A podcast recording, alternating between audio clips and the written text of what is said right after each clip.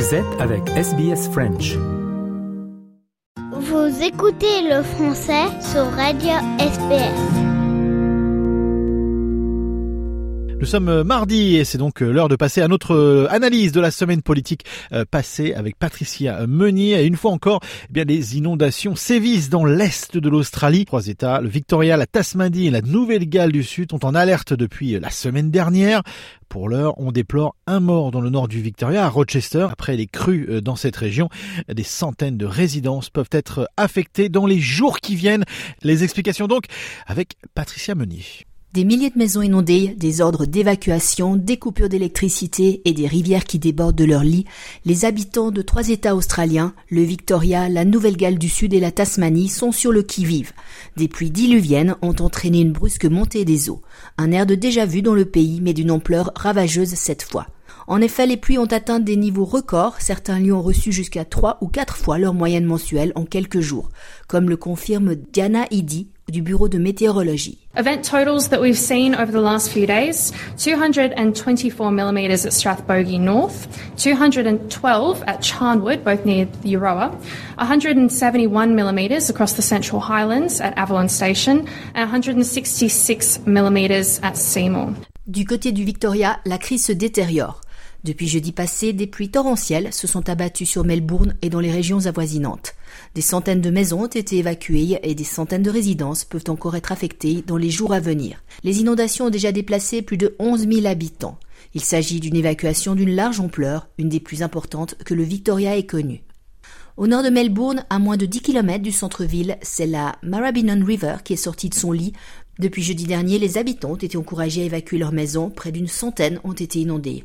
On écoute le maire de Maribyrnong, Anthony Tran. We've had 60 rescues, but that's 60 households. And if you think about that as two parents, two kids, that's around 200 different residents that have been rescued at this one time. I spoke to one of the SES uh, members and they told me they've rescued 12 people from one residential site. And that's a, that is a substantial rescue.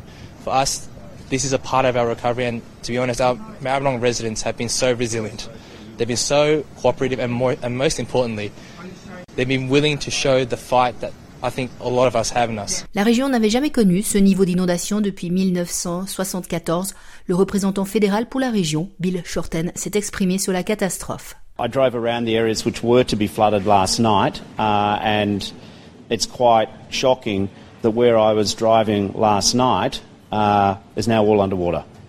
And floods happen throughout Australia, so this is not a new story for people in parts of New South Wales or Queensland.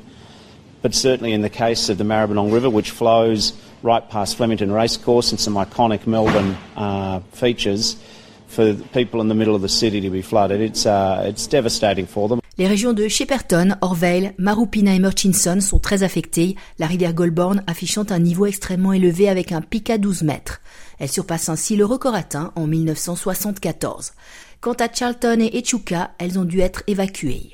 La situation continue de s'aggraver et plus de résidences devraient être touchées. On écoute le premier du Victoria, Daniel Andrews. But this event uh, has obviously well and truly started and will run for a number of days. We won't see peak levels of, of flood water um, for quite a while. Uh, and of course, there is then the other issue of rain events uh, that are forecast in coming weeks. And of course, the ground was already sodden before this last couple of days of record rainfall. We know that even moderate rain events over coming weeks will present a real challenge for us as well. So this is with us for a while yet. La terrible météo n'était pas limitée au Victoria. En Tasmanie, The Great Lake Region a enregistré 398 mm en un jour. Le nord et le nord-ouest de la Tasmanie sont lourdement affectés par la hausse du niveau des eaux. Du côté de la Nouvelle-Galles du Sud, des milliers de résidents ont été évacués. Plusieurs centaines de propriétés dans la région de Forbes, au centre-ouest de l'État, ont été inondées lorsque la rivière Lachlan a débordé. En plus de cette zone, les inondations se concentrent près de Wagga Wagga et de la région de Narenda notamment. Des paiements d'urgence sont prévus pour les victimes des inondations. Les montants varient selon les États.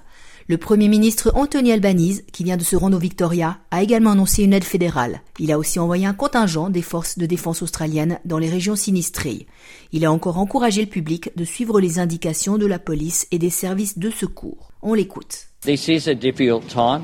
Uh, my heart goes out to those communities who are affected at this time, and the federal government uh, stands ready to provide whatever assistance is requested uh, in accordance with our responsibilities uh, from New South Wales, Victoria and Tasmania. Il s'agit de la troisième année que l'île continent est affectée par la Nina. Ce système météorologique n'est pas normal et est probablement un résultat des dérèglements climatiques. Une fois encore, certaines communautés vont devoir faire un énorme travail de nettoyage. Les programmes de SBS sont disponibles en podcast et vous pouvez les écouter quand vous voulez. Pour s'inscrire ou télécharger, www.sbs.com.au/french. Vous voulez entendre d'autres rubriques comme celle-ci? Écoutez-les sur Apple Podcasts, Google Podcasts, Spotify ou n'importe où où vous obtenez vos podcasts.